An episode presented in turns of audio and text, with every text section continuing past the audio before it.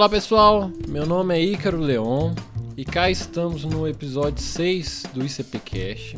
Hoje com um convidado muito especial, um grande advogado, Alberto Zacarias Toron, que é advogado criminalista, mestre e doutor em Direito Penal pela Universidade de São Paulo, professor universitário, autor de diversas obras jurídicas na área e, como eu disse anteriormente, um grande advogado. É, hoje ele vai falar sobre um tema extremamente importante que é o habeas corpus. Tudo bem, Turon? Tudo bem, Ícaro. Bom dia a todos. Prazer poder conversar com todo mundo aí.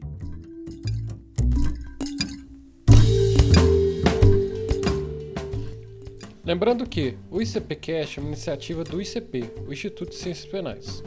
Fundado em 1999, durante encontro de diversos acadêmicos e profissionais das carreiras ligadas às ciências criminais, como o próprio nome sugere, o ICP, o Instituto de Ciências Penais, é um fórum democrático e plural de estudos e debates em torno do tema.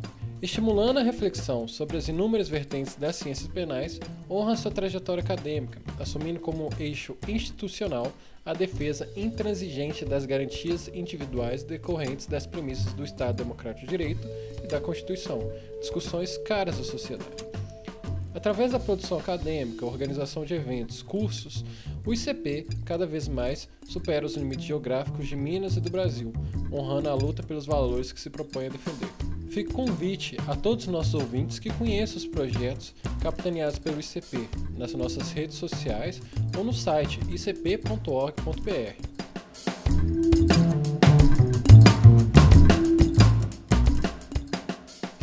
Então, Toro, para adentrar ao tema, como que nossa audiência é formada por jovens penalistas, eu gostaria que você nos explicasse o que é o Instituto do Habeas Corpus e qual a importância desse remédio heróico, como muitos dizem, para é, proteção dos direitos e garantias das pessoas?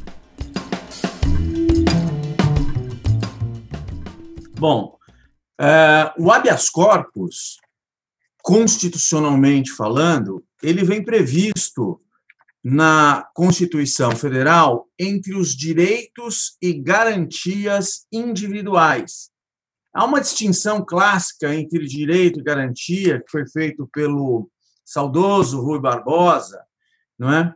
é direito, direito à vida, direito à liberdade de ir e vir. E garantia é o que assegura, o que viabiliza a fruição deste direito. Então, o habeas corpus é uma garantia. Garantia que vem prevista no inciso de número 68, artigo 5 inciso 68 do, da Constituição Federal. Então, quando alguém perguntar que é o habeas corpus, o habeas corpus é uma garantia constitucional prevista no capítulo dos direitos e garantias individuais. É garantia, repito, porque assegura um direito, no caso, o direito à liberdade de ir e vir. Agora, Acaba aí? Não, não acaba aí. O, o habeas corpus, ele, no Código de Processo Penal de 1941, é bom lembrar que o Brasil vivia naquela época sob o Estado Novo, o Estado ditatorial de inspiração fascista, não é? é ele previu o habeas corpus, assim como a revisão criminal, entre os recursos, malgrado esteja colocado entre os recursos no Código de Processo Penal há muito tempo, pelo menos desde os anos 50, tanto a doutrina como a jurisprudência entendem que o habeas corpus não é um recurso e assim como a revisão criminal, o habeas corpus é uma ação autônoma de impugnação. Ação autônoma de impugnação de natureza constitucional. Por que, que é uma ação autônoma de impugnação? Em primeiro lugar, o habeas corpus pode ser manejado quando já se tenha operado o trânsito em julgado, quando já não exista mais relação processual, você pode impetrar um habeas corpus. Por exemplo, uma pessoa que estiver presa, você olha o processo, um olhar novo de um advogado novo, olha o processo e identifica uma nulidade ou identifica que alguém foi condenado por fato atípico. Então, você vai ajuizar uma revisão criminal? Até poderia, só que demora muito mais. O habeas corpus ele é mais célere. O habeas corpus é um remédio rápido.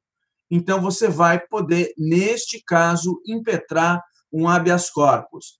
A gente vai falar um pouquinho mais para frente da possibilidade de utilizar o habeas corpus no lugar de uma revisão criminal, o habeas corpus no lugar de um recurso especial ou extraordinário, ou mesmo até da apelação, ou em concomitância com estes recursos. Mas, por hora, o que é importante a gente perceber é que o habeas corpus ele pode ser impetrado quando já se tenha operado o trânsito em julgado, portanto, quando não haja relação processual, e se não há relação processual, não se pode falar em recurso.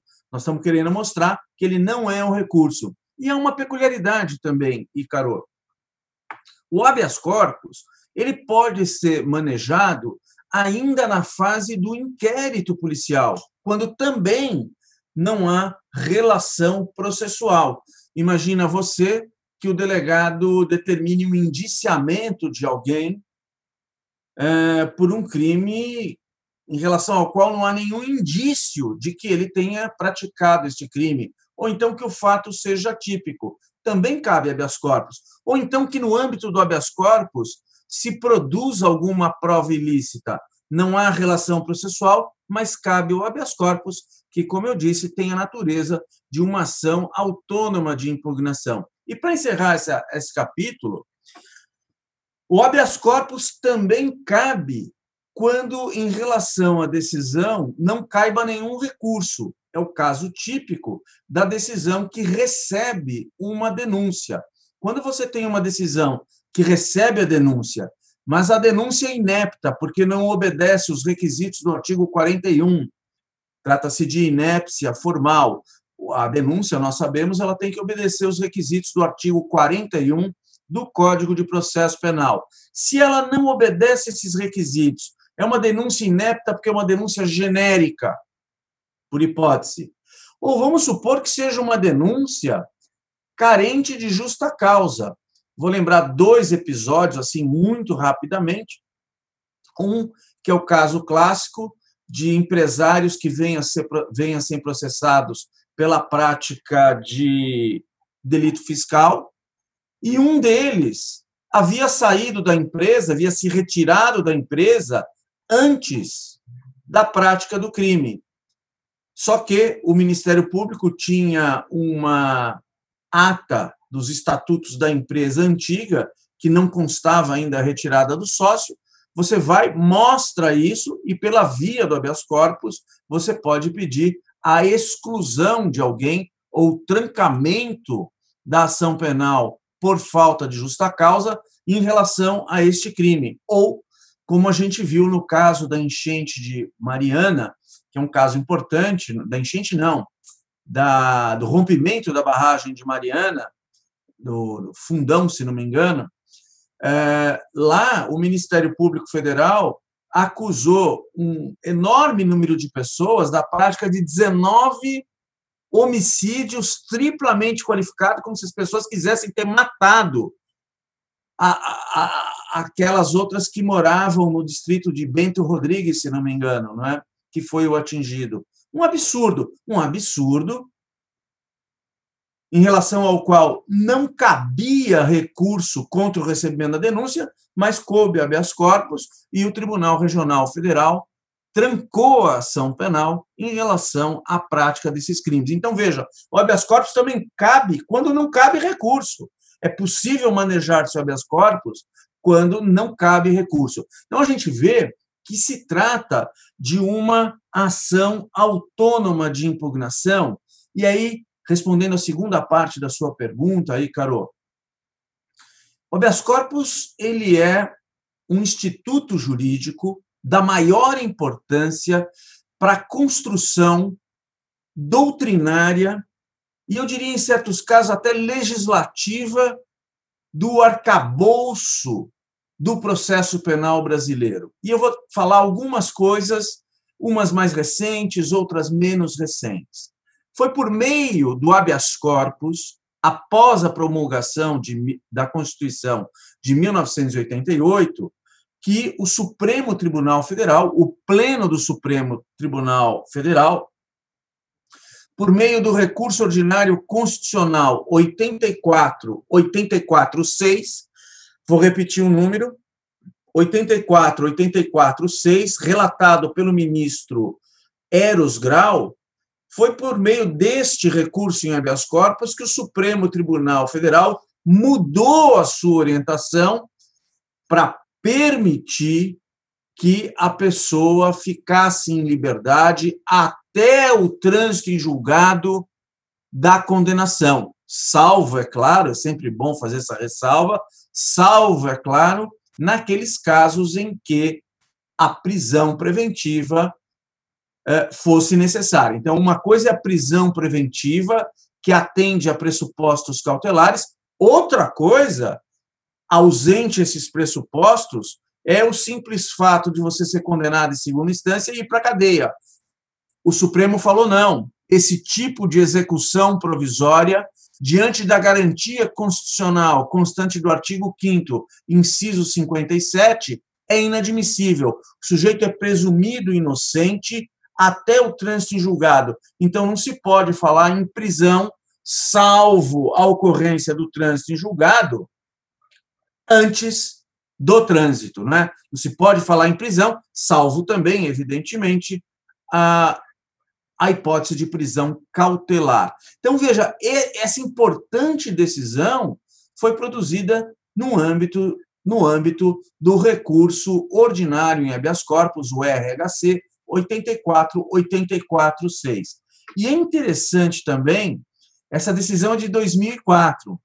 Em 2016, o Supremo muda a direção numa nova composição, 12 anos depois, essa já da relatoria do saudoso e querido ministro Teori Zavascki, no habeas corpus 126.292, o Supremo diz o oposto. Eu vou ler para vocês e fica bem claro.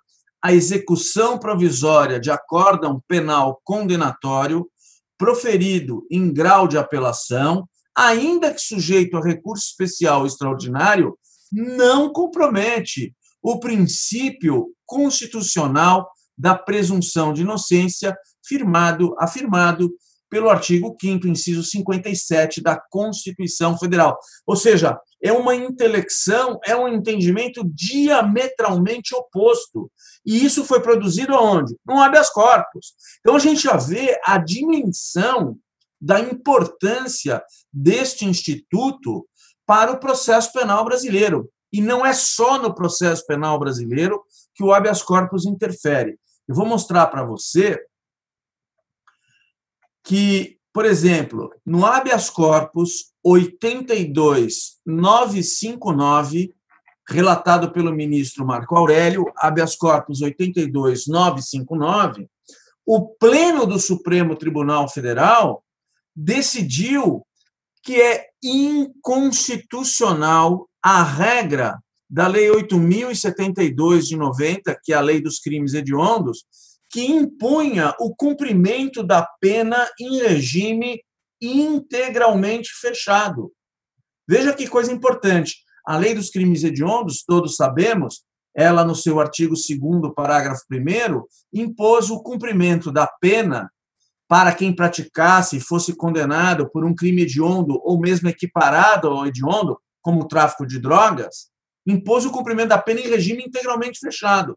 Veio o Supremo, neste habeas corpus 82959, e disse: essa regra é inconstitucional porque ela fere o princípio da individualização da pena, que se prolonga, como está dito na exposição de motivos do Código Penal, se prolonga na fase executória. Só que você suprimiu essa individualização. Quer dizer o seguinte: o cara que tem bom comportamento carcerário e o que tem comportamento péssimo serão tratados da mesma maneira, o que é um absurdo. E isso, dizia o saudoso professor Assis Toledo, eh, e isso, na verdade, acabou estimulando um sem número de rebeliões porque já não fazia sentido ter bom comportamento, percebe? Então, esse habeas corpus, é, que eu acabo de, de referir, ele foi julgado pelo Supremo Tribunal Federal em 2006. Ele veio se arrastando, o julgamento foi por Maria. Mas veja a importância do habeas corpus no, em matéria de direito penal. Foi em matéria de direito penal também é, que se decidiu que o tráfico privilegiado não é crime hediondo. Tráfico privilegiado é aquele em que o sujeito é primário uh, e não está integrado a nenhuma organização criminosa. Então, ele vai ter a possibilidade de uma pena reduzida. Mas aí eles reduziam a pena e impunham o regime inicial fechado. Também foi por meio do habeas corpus que se julgou inconstitucional a exigência de se impor o regime inicial fechado e a vedação à, à substituição da pena corporal por uma pena restritiva de direitos. Veja, tudo isso se fez por meio do habeas corpus. Tem mais. Foi por meio do, de um habeas corpus, no caso, o habeas corpus 104.339, relator o ministro Gilmar Mendes, que se decidiu, que se decidiu pela inconstitucionalidade do artigo 40, número 3 da Lei de Drogas, que vedava a concessão da liberdade provisória. A mesma coisa num outro habeas corpus, habeas corpus 100.362, relator o ministro Celso de Mello, também se decidiu pela inconstitucionalidade da vedação ao, à concessão da liberdade provisória, que constava da lei de armas. Vou agora voltar para o direito penal. A descriminalização do aborto, num caso pioneiro do Supremo Tribunal Federal, evidentemente é uma decisão que só valeu para aquele caso, mas é importante porque indica a projeção das decisões que o habeas corpus tem.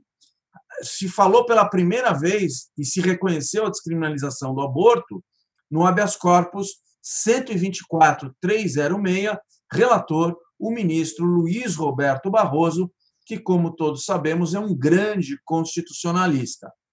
É, Para encerrar, também a questão das sementes de cannabis sativa, da maconha, no sentido de que a importação não configura tráfico, a gente vai encontrar isso no habeas corpus 144.161, relator o ministro é, Gilmar Mendes. Esses são alguns exemplos que eu, enfim, destaquei para a gente perceber que o habeas corpus ele é um instrumento transversal porque ele atravessa todo o sistema penal, sistema penal aí compreendendo direito penal, processo penal e execução penal.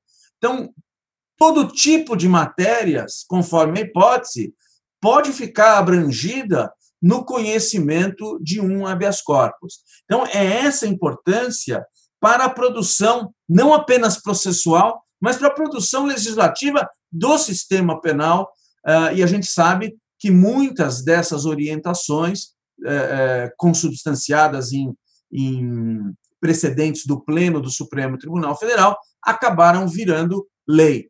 E é importante que isso seja assim, caso típico do artigo 283 do Código Penal, que depois, nas ações diretas de constitucionalidade, o Supremo veio a afirmar a constitucionalidade para dizer que a pessoa pode ficar em liberdade é, até o trânsito julgado, quer dizer, o Supremo volta atrás de novo, e com isso nós conseguimos, é, nós que eu digo, a cidadania conseguiu a soltura do presidente Lula, não é?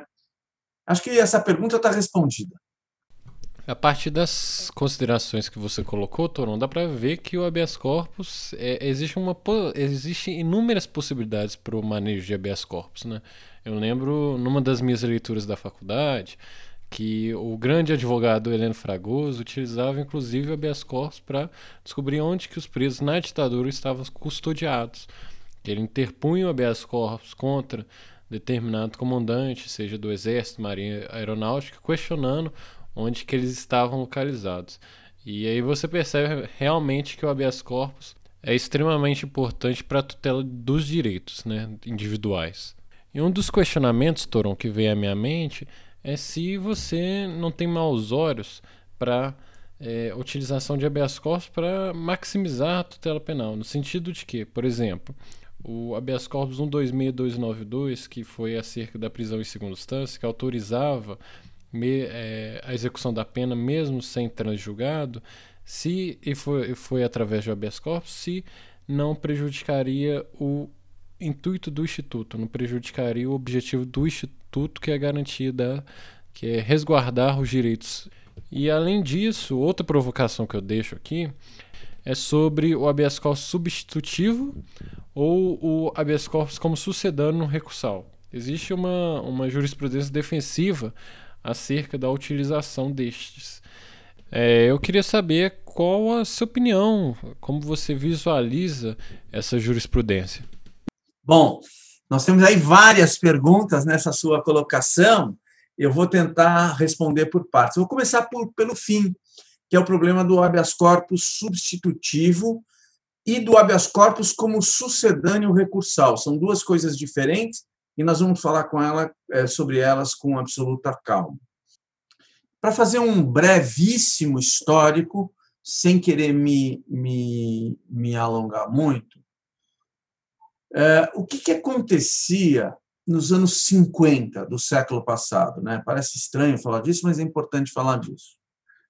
O sujeito era, era preso por qualquer razão, impetrava um habeas corpus no Tribunal de Justiça de Minas e perdia. Antigamente, alguns desembargadores escreviam à mão, outros datilografavam seu voto de qualquer jeito, ia para uma sessão de datilografia depois do julgado. Aí voltava, tinha erros, voltava de novo para a sessão da datilografia. Aí voltava em ordem, desembargador assinava. Isso às vezes levava um mês, dois meses. Assinado o voto, era registrado o voto condutor do acórdão, aí era publicado. Aí, então, dois ou três meses depois de julgado e denegado o habeas corpus, o cara preso. Abria-se o prazo recursal. Você tinha cinco dias para interposição do recurso ordinário constitucional. Depois vinham as contrarrazões. Aí ia para o despacho do presidente do tribunal, admite o recurso que é tempestivo. Podia levar um mês, às vezes, isso. Às vezes, uma semana, com sorte. Aí botava aquilo num malote, num caminhão, e ia para Brasília. Ainda não tinha Brasília nos anos 50, ia para o Rio de Janeiro. Mas depois ia para Brasília, a partir de 60. Porra! puta tempo, para usar um português claro e eloquente. Então, os advogados que tinham a responsabilidade de tentar essa liberdade começaram a fazer o seguinte: julgou, pegava uma certidão do tribunal que a ordem foi denegada e impetravam diretamente no Supremo Tribunal Federal. Lembremos-nos que o STJ passou a existir apenas após a Constituição de 88, ele foi instalado em 89. Então, os advogados pegavam uma certidão de que a ordem foi julgada e denegada, com, com essa certidão, faziam um habeas corpus que substituía o recurso ordinário constitucional. Daí a terminologia de habeas corpus substitutivo, habeas corpus originário, porque ele era originário no Supremo Tribunal Federal, se originava aí, mas substitutivo do recurso ordinário constitucional. E o, e o, e o Supremo Tribunal Federal recebia bem esse recurso, sem nenhum problema, até que, em 1969, com base no ato institucional número 6, editou-se uma regra e, segundo esta regra, não se podia mais, não se podia mais interpor recurso, interpor, perdão, não se poderia mais impetrar habeas corpus substitutivo do recurso. O que, que aconteceu? É, Instituiu-se uma reforma é, mediante a qual, no artigo 114 da Constituição de 69, constou o seguinte: inciso 2, letra A. Compete ao Supremo Tribunal Federal julgar em recurso ordinário os habeas corpus decididos em única ou última instância pelos tribunais locais ou federais, quando denegatória a decisão, não podendo o recurso ser substituído por pedido originário. Aqui eu quero fazer uma reflexão com você, Ícaro, e com nossos ouvintes. Para os militares, essa era uma questão anódina. O militar estava preocupado como processava habeas corpus. É evidente que se aproveitaram do ato institucional número 6 para pedir para os militares, quem pedir? Os ministros supremos da época, para pedir o quê? Uma regra que impedisse a impetração de habeas corpus substitutivo do recurso, porque a corte já se via, então, assoberbada, atolada, cheia de habeas corpus. Então, eles falaram: ó, vamos segurar esse trem aí. Bom, esse trem aí é uma homenagem aos mineiros. Bom, vamos segurar isso aí. Aí veio essa regra. Quando irrompe, quando é promulgada a Constituição de 88, esta proibição não é repetida. Essa proibição é banida.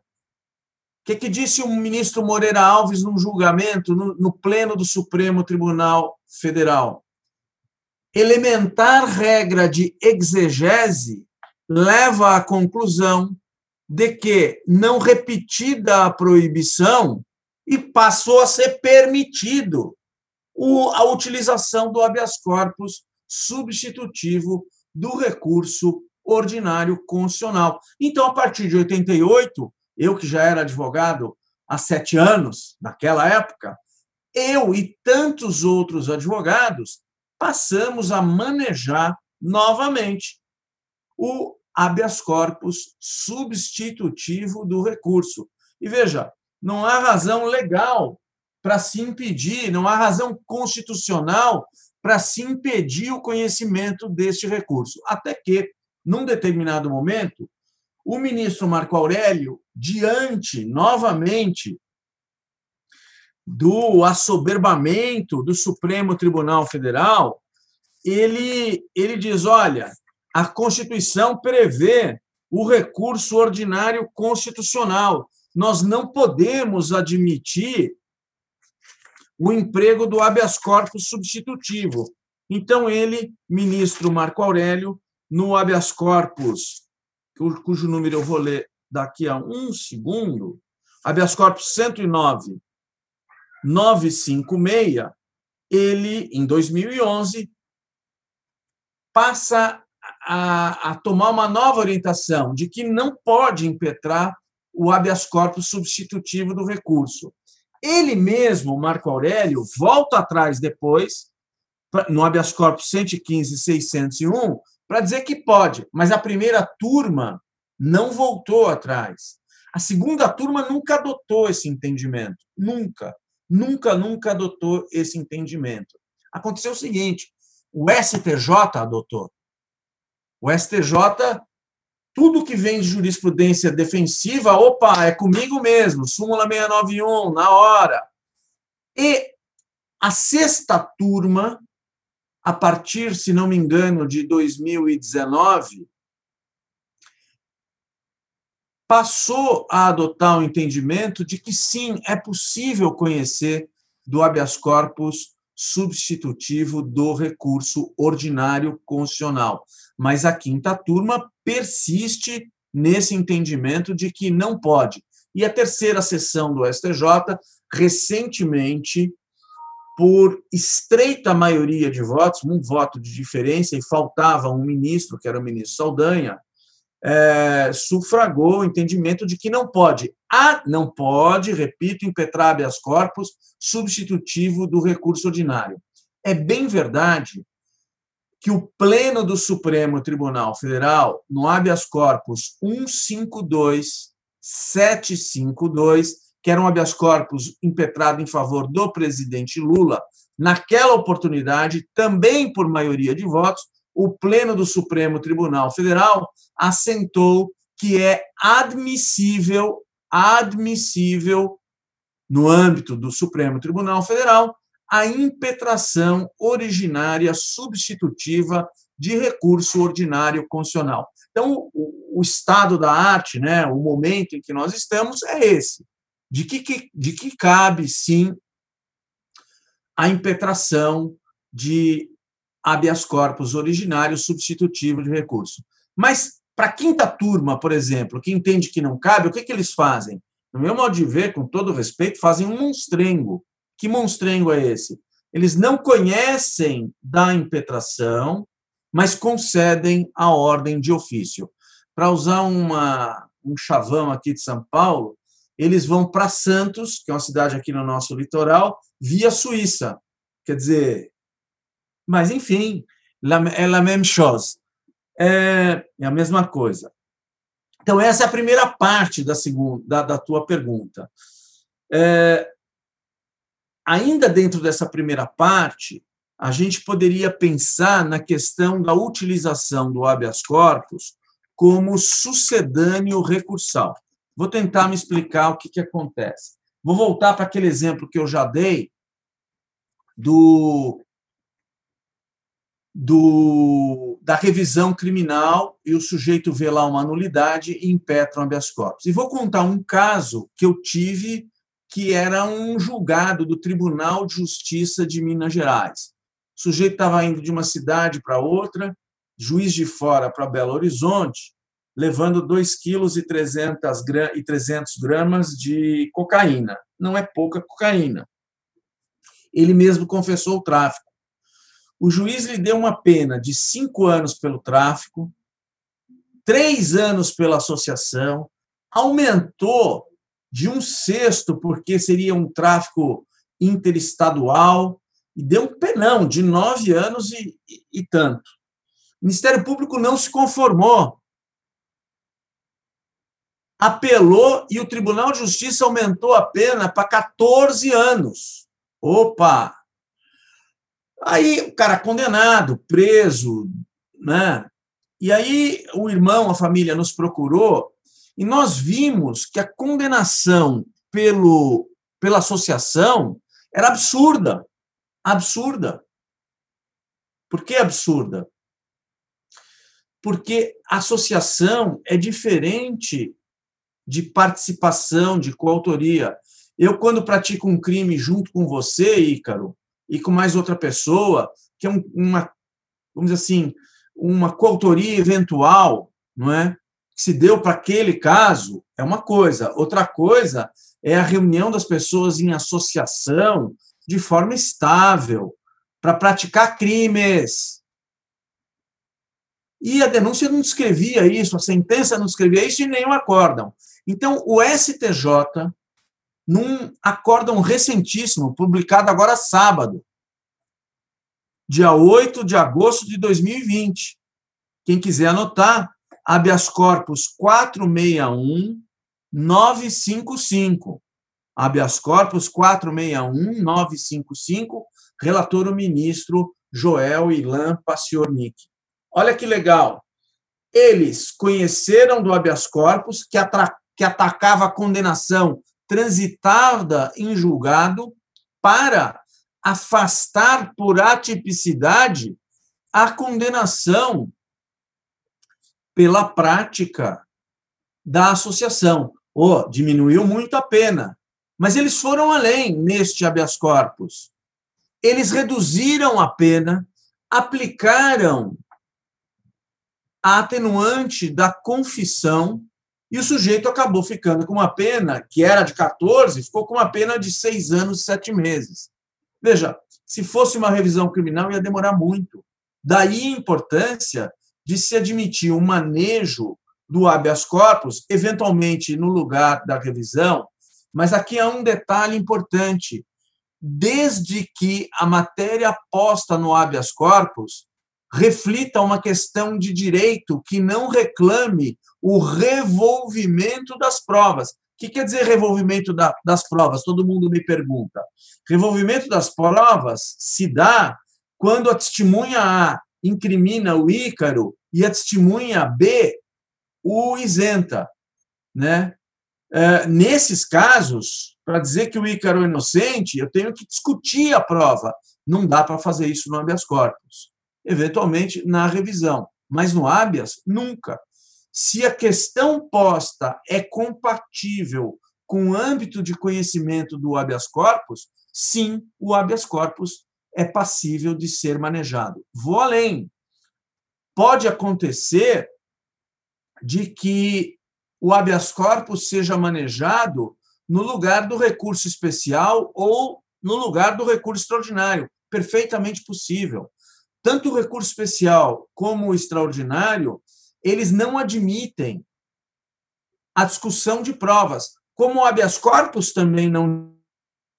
Então, se eu tiver uma questão de direito, porque, por exemplo, não foi, pra, não foi aplicada uma atenuante, no recurso especial, eu vou dizer que se negou vigência a esse dispositivo de lei. No habeas corpus, eu vou dizer que você sofre constrangimento legal porque se deixou de aplicar uma regra que o beneficiava. Então, é um constrangimento legal deixar de aplicar uma lei. Ou contrário, aplicar uma agravante que não tem lugar. Então, é um constrangimento ilegal porque se aplicou uma regra que não tinha lugar, que não tinha cabimento.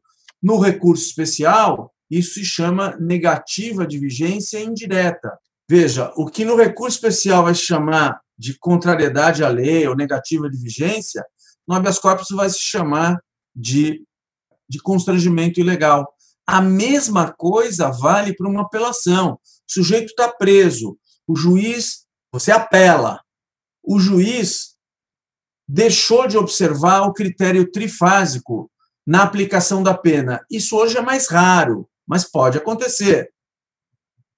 Lembrando o critério trifásico, o juiz primeiro aprecia as circunstâncias judiciais do artigo 59, depois as circunstâncias legais, atenuantes e agravantes do Código Penal, e, por último, as causas especiais de aumento e diminuição da pena, como, por exemplo, crime continuado, para dar um exemplo.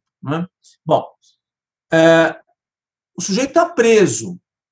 Se o sujeito está preso, você apela, ok, mas vai esperar o andamento lento da apelação, mesmo em se tratando de réu preso, ou vai impetrar um habeas corpus concomitantemente, discutindo apenas a questão da nulidade? É evidente que você pode fazer isso, e não há razão para deixar de conhecer a apelação se o sujeito, obviamente, perdão, não há razão para deixar de conhecer do habeas corpus, estando o sujeito preso e prevendo o habeas corpus a possibilidade de se impetrá-lo, de se manejá-lo por conta da existência de uma nulidade.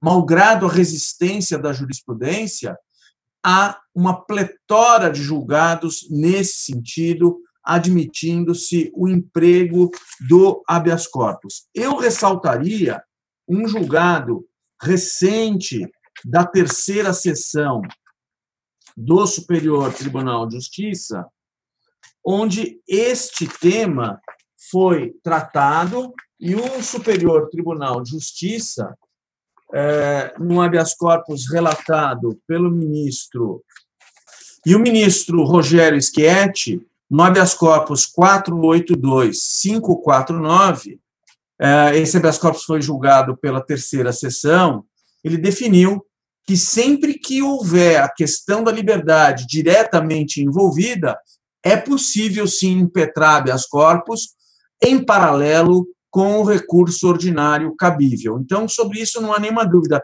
Até há votos vencidos é, no sentido de que, independentemente da questão da liberdade, se o fato for atípico, tiver prescrito, por exemplo, caberá sempre o habeas corpus. Os votos vencidos me parecem mais corretos, mas, de qualquer modo, não há dúvida em relação ao cabimento do habeas corpus uh, na concomitância de um recurso ordinário ou mesmo de natureza extraordinária. Bom, com isso eu respondi agora, de fato, a primeira parte da pergunta.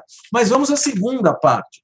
Segunda parte é, diz com o problema da maximização da tutela penal em clara ofensa a garantias individuais, como foi no habeas corpus 126.292, quando se autorizou a prisão antes do trânsito em julgado, ou no recurso em habeas corpus 163.334, é, que incrimina a inadimplência do ICMS, ou seja, sem que haja fraude, a mera inadimplência é incriminada. Isso é possível? Sim, é possível.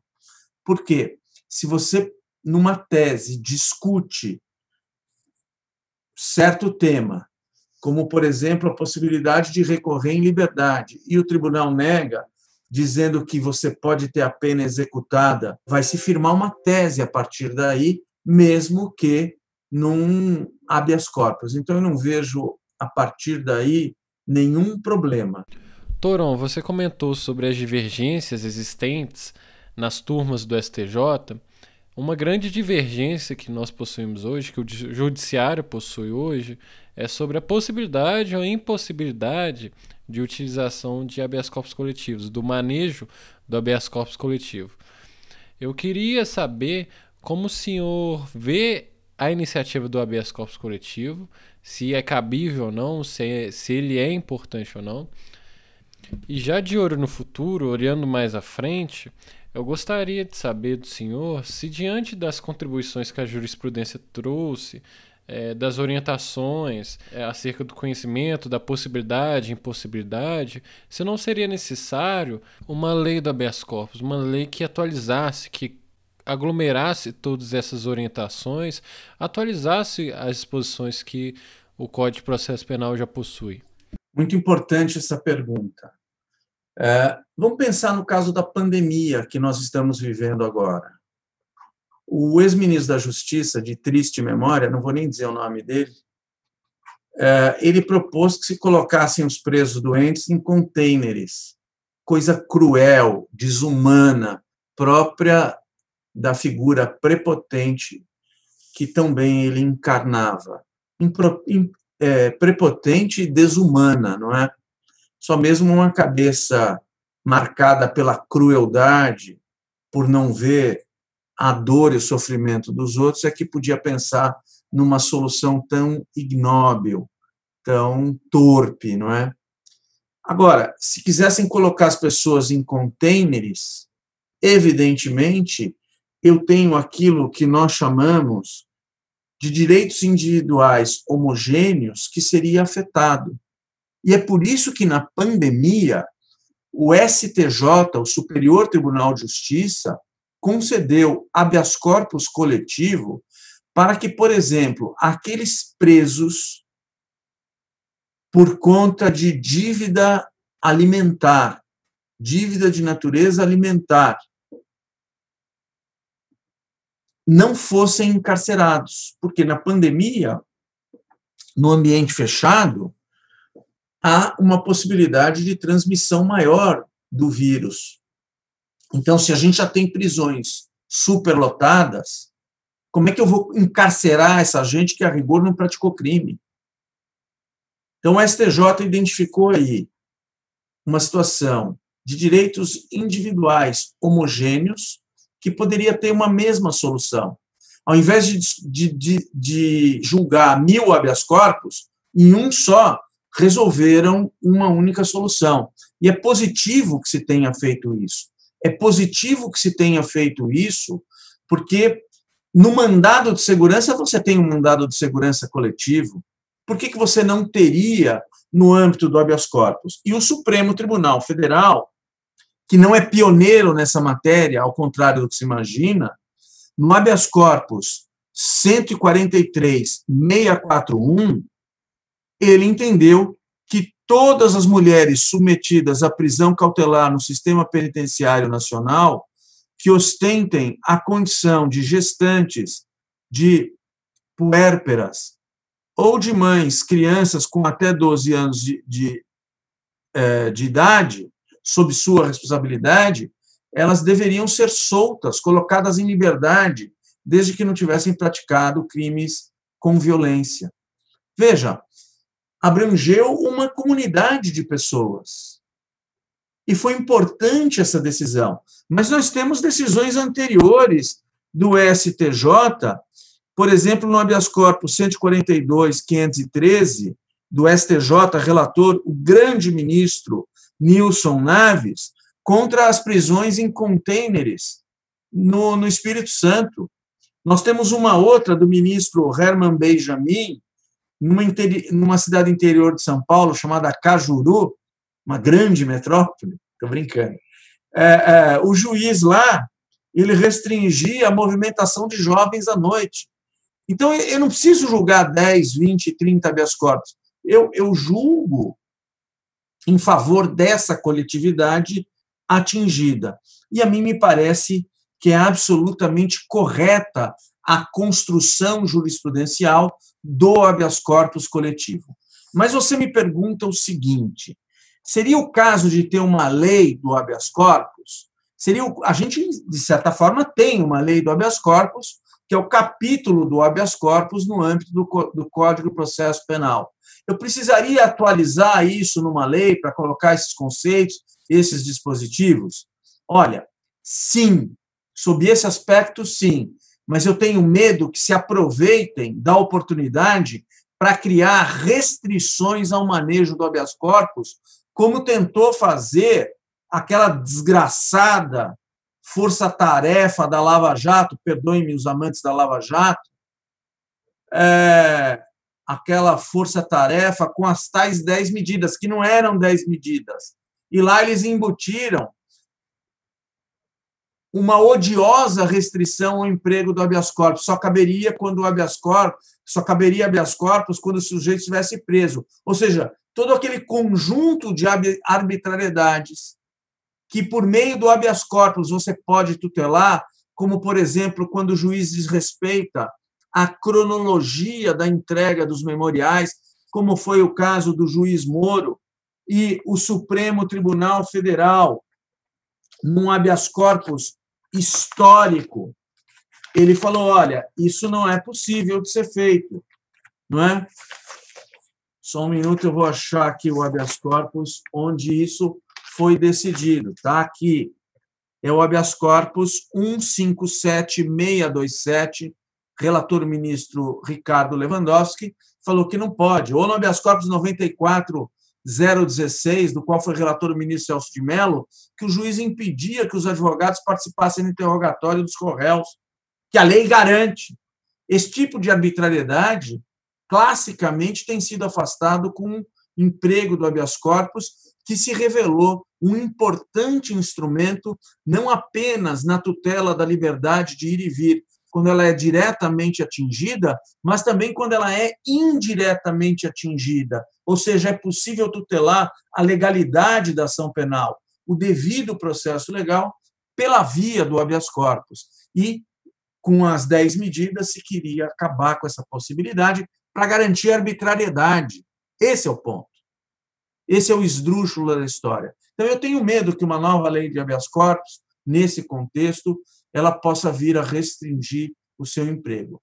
Fica aí é, uma questão importante que nós temos que trabalhar com muito cuidado para não impedir que esse importante instrumento civilizatório, que tanta coisa trouxe para nossa legislação e para e para uma prática judiciária mais legalista, não seja uh, emasculado, não seja desvirilizado, não seja despotencializado, enfim, nós possamos a continuar nos valer dele para conseguir mais e mais justiça. É isso. Extremamente importante as contribuições que você trouxe, Toron, porque nós conseguimos ver, ou melhor, ouvir, sobre a necessidade de proteção ao Instituto Habeas Corpus e o papel essencial que ele possui né, para a proteção dos direitos é, das pessoas, dos acusados em geral.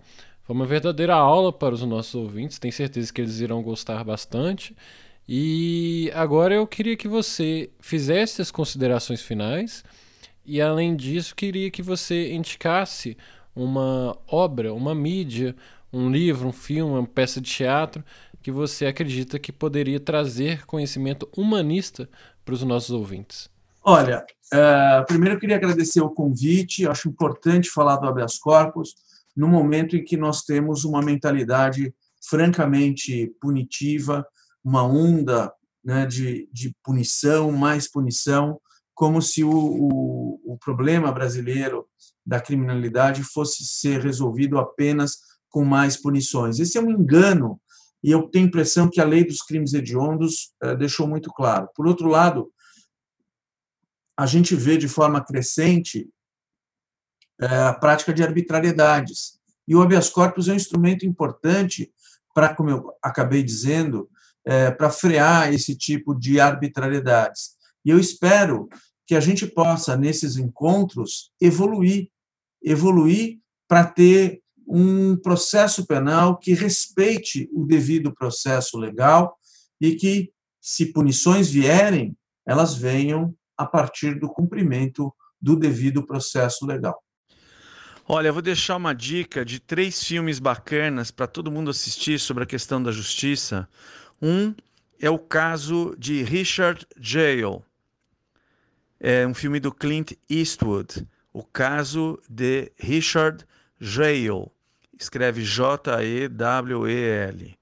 Outro é uma série da Netflix chamada Olhos que Condenam. Bárbaro.